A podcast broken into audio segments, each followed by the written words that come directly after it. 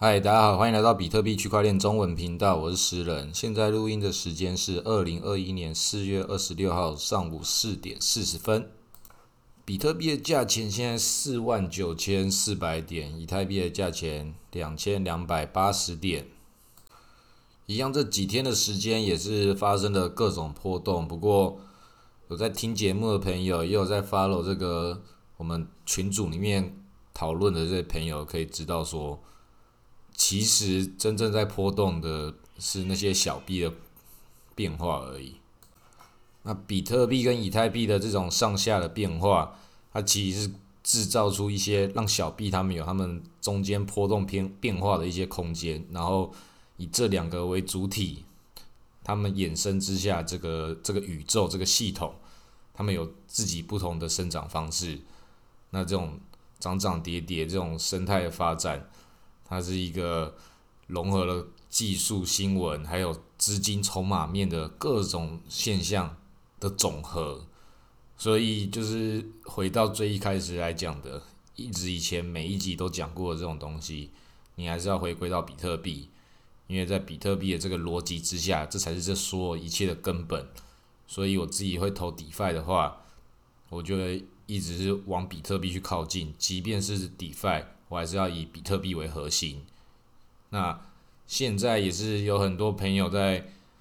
跟我讨论说：“诶，是你现在看好什么样的小币？”那我也是一直这样讲，刚刚前面讲的这些话。那我现在最近最看好的小币叫做 b a j o 但其实不是叫做我最近最看好，我一直都在看好它。那我们这个 b a j o 这个这个币是什么？就从最一开始来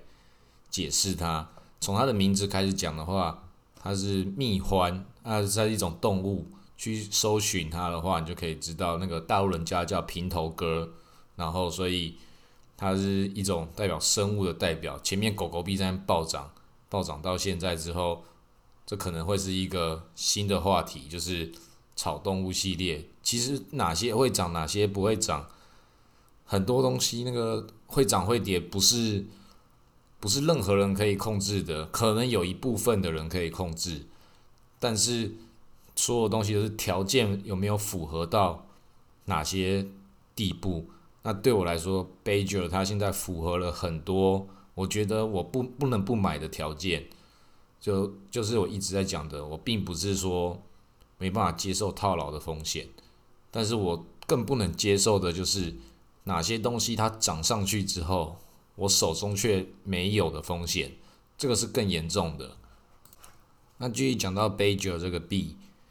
它是要作为比特币映射到以太坊上面的比特币代币，就是 WBTC。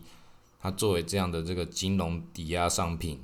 它可以去在 DeFi 的这个系统之中去赚取各种的这种收益的地方，把它作为比特币这个价值的认定物去。不管是走这些智能合约借贷，或者其他的这些交易手续费，这或是其他这些 DeFi 农场的各种收益的可能性，它就作为这个去进展这些所有的可能性，类似于以太坊上面的 YFI 一样，它去展开这些所有的 DeFi 宇宙，以比比特币为核心，然后它的治理代币，然后就命名为蜜獾 b a j o r 因为他跟那个其中早期的一些玩家，他们去认认定那个比特币，认定它就是像是一蜜獾的这种生物一样，它无所畏惧，它什么都可以，都可以跟你去挑战，挑战一切所有的事情。所以那个蜜獾这是一个也是民因性很高的一种生物，它的那个基因也是非常的强悍，所以它也是比特币的一种生物的代表的。其中一个面向的象征。那为什么我觉得它它现在很有这个很有这个潜力的原因，其实不是它现在很有潜力，它从最一开始就很有潜力。到现在是因为它回跌了太多了。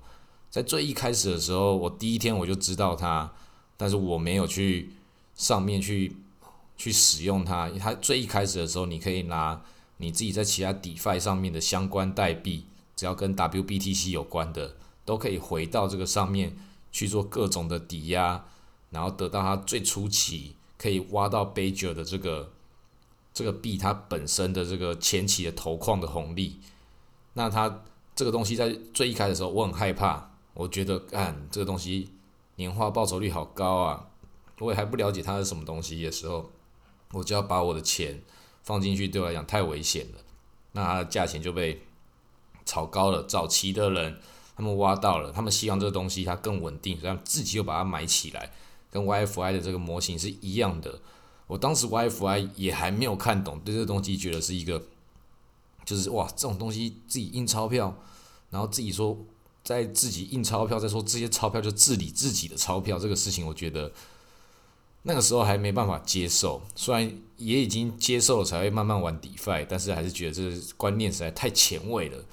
到现在更看懂它的时候，它已经回跌到一个程度，就是好，那我们慢慢的上车。对早期的玩家来说，他们两边的筹码对他们俩近乎都是免费的。对我们这边后面进来的玩家来说，这个风险都非常巨大。但是你也要换个角度回去想，我们风险是很巨大，没错。但对前面的玩家来讲，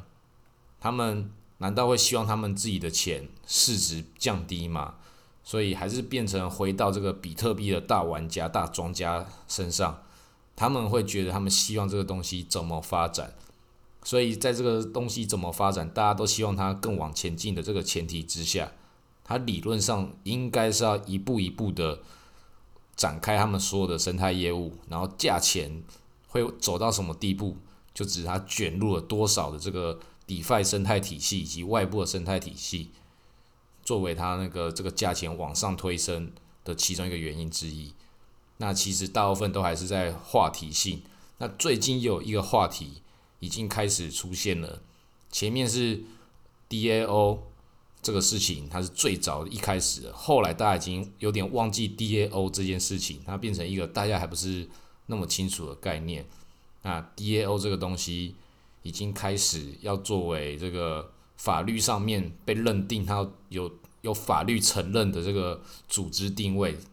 已经开始进行的。美国怀俄明州在昨天的时候刚刚通过了这个 DAO 的法案，它有一个框架，它并没有讲得非常的详细，它有很多的条件也都还是很不明确的。比如说这个 DAO 的注册必须要在怀俄明州，这个有很多人觉得诶奇怪，我们去中心化组组织，你要怎么要去认定我们在怀俄明州？这当然是一开始有很多这种定义还模糊不清，甚至有点奇怪的地方。但总之，它这个地方往下进行，就是要告诉大家说，这个 DAO 这个组织它就不是公司。既然它不是公司，就不适用于传统的这个公司法，对这些 DAO 组织的人去进行一些法律上的的一些框架去限制他们，甚至用这些方式去起诉他们可能不符合一些程序上的问题。那这已经开始慢慢给他一个正式上的一个权利了，然后用一个。框架性的法律说，慢慢要去给他一个更完善的监管或者是推动，这个不一定。总之就是正式法律化了。那我会认为说，这样的一个框架开始出现以后，它可能就会变成一个新的炒作话题。那不管它是不是真的会按照这个剧本走，那你应该要持有的东西跟这个这跟这个话题性有相关的，哪些是你最想要持有的？所以我会选择那个 DeFi 的币，这种 DAO 的代币。我就是从那个钱这件事情最根本的事情上面来看。我上次为什么会会讲 Curve 跟 b a j o r c u r v e 也是我直接锁四年 b a j o r 也是打算直接也锁锁个几年，就把它放到 DeFi 里面不理它。那这个东西我的目的都会选，都是为了说他们是两种不同的金融界面。来作为他们那个中介中介站是什么？我全部都去投这种中介等级的事情，就是像这个 b a j o 它是做比特币在以太这个系统上面运作的一个一个技术结构，一个法律跟金融结构的东西，所以我会选择它。它是比特币在以太坊这个桥梁中的衍生物。那再来就是 Coinbase，前面几集讲的，虽然现在是价钱是被套牢的。不过一样，Coinbase 也是传统金融跟比特币这个加密货币世界的那一个桥梁，这种也要投。所以币安币最近也都在涨，一样其实都是这种衔接两个技术、两个价值的地方的的这些东西，都应该要持有。不，这个不管是你是被套牢，或是没有被套牢，或是你要涨，或是没有涨，到底你的成本多少？这件事情你对长期来说，这件事情都不重要了，就只是你持有多少而已。你能不能在里面赚到钱，那个都是未来的事情。你还有很多东西要去发展它。当然，所有东西你还是要以比特币为核心。所以我会去建立这些所有的这个我二十趴那个小币比较高风险的项目，我依然会以比特币为核心去打造这个框架。虽然总有一天我们会遇到熊市，遇到熊市的时候，这整套框架它一定会总资产会一定是会缩水的。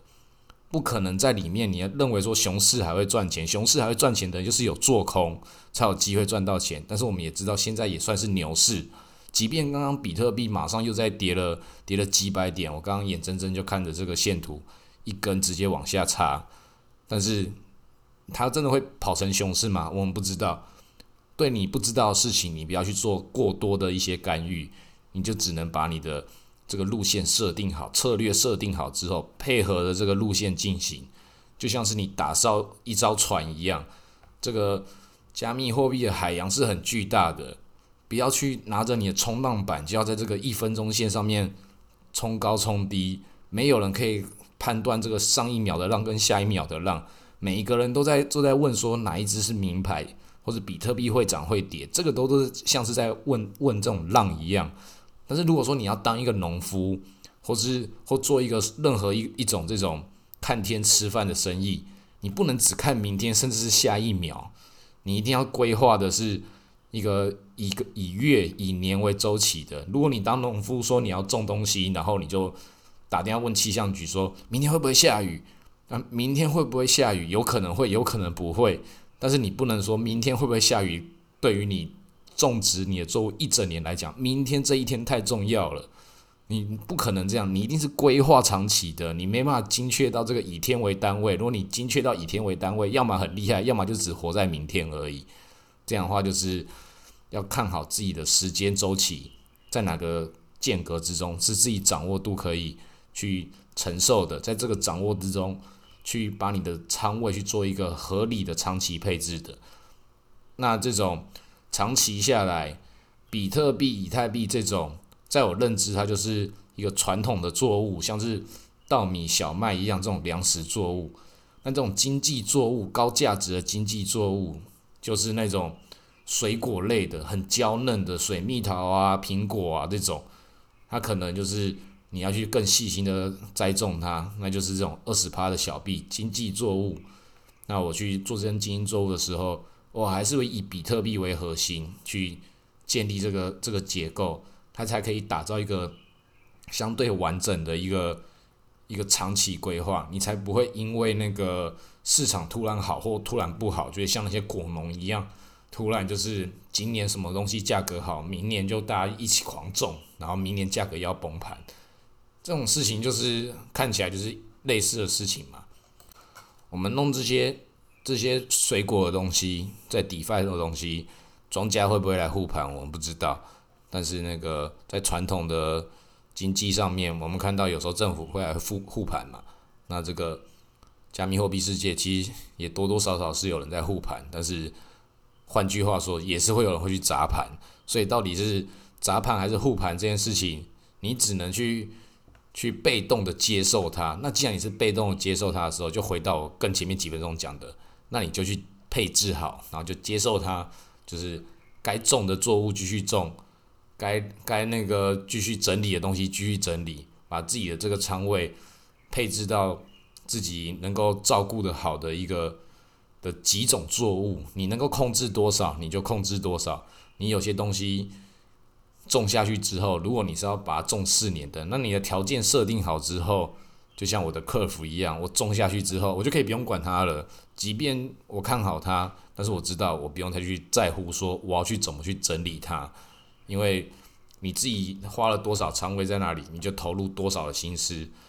有些人会很奇怪，就是花了很多时间在一个他投入很少的东西上面，然后投了最多时间，花最少的钱，然后得到了不知道那个是什么。就是很多人在投资这个比特币的时候，每天都在看价格，但比特币它一直又不敢进来，可能只有投了投了占它